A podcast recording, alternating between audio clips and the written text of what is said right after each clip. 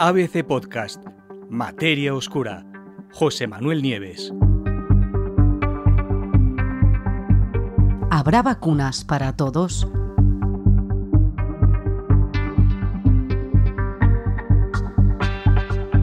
Más de 60 laboratorios en todo el mundo están intentando desarrollar, ya con financiación, una vacuna. Pero al mismo tiempo que en muchos países, entre ellos España, se están anunciando rápidos avances en el desarrollo de esas vacunas contra el coronavirus, expertos de todo el planeta han puesto sobre el tapete otra peliaguda cuestión. Cuando la vacuna esté por fin lista dentro de un año o de un año y medio, ¿será el mundo capaz de producir y de repartir todas las dosis que se necesitan?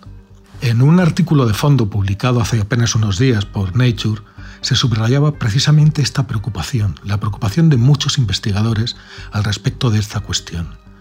Y es que podría no ser físicamente posible fabricar suficiente vacuna para todos. Y además está el tema, está el riesgo de que los países ricos acaparen las dosis disponibles en detrimento de los más pobres. ¿Por qué resulta tan complicado?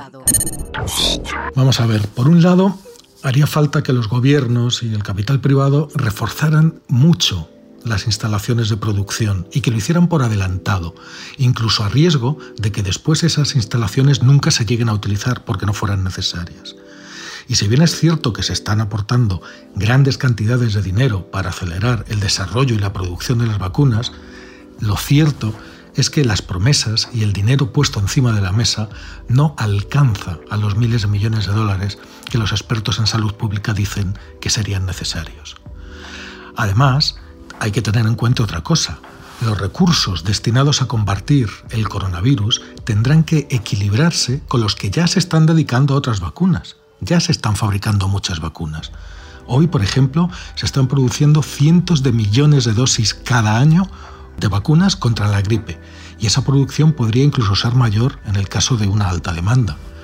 Por eso, muchos dudan de que si miles de millones de personas necesitaran de golpe un nuevo tipo de vacuna, que encima no se sabe cuál es, contra el coronavirus, y que las, empresas, y las empresas siguieran produciendo las cantidades habituales de otras vacunas como las de la gripe, el sarampión, las paperas, la rubeola y otras muchas enfermedades, podría llegar a haber una grave escasez de producción.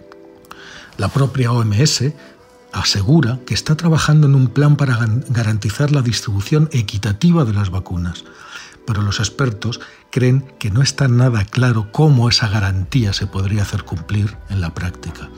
Basta con fijarnos en lo que ha pasado en muchos países, en muchos sitios del mundo, simplemente con los suministros sanitarios, con los respiradores, los guantes, las mascarillas, los, los equipos de aislamiento individual.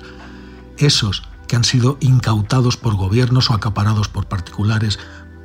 Basta con pensar en eso para hacerse una idea de lo que nos espera con las vacunas cuando lleguen. Y además está la cuestión de que todas las vacunas no son iguales, las hay de varios tipos, y no todas requieren el mismo tipo de despliegue, en la misma cantidad de medios para su producción en masa. ¿Qué tipos de vacunas estudian para la COVID-19? Hay varias posibilidades. Lo malo, lo peor, es que a estas alturas todavía no sabemos cuál de esas posibilidades podría ser la más efectiva. Por eso se están estudiando muchas al mismo tiempo.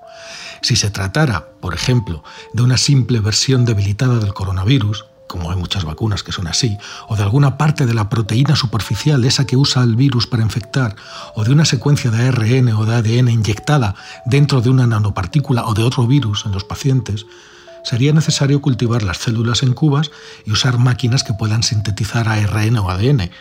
Eso podría estar al alcance de los sistemas actuales de producción. Pero si se tratara de otras maneras, de formas inactivadas del virus SARS-CoV-2, eso supondría tener que manipular el virus completo y podrían ser necesarias instalaciones con certificación de nivel 3 de bioseguridad, que son muy costosas y escasas. Eso podría convertirse en un auténtico cuello de botella. Además, ¿cómo garantizar que los gobiernos y las empresas del mundo inviertan el dinero suficiente ahora para que esas vacunas puedan fabricarse rápidamente en 2021? Cuando ni siquiera sabemos qué tipo de vacuna va a ser.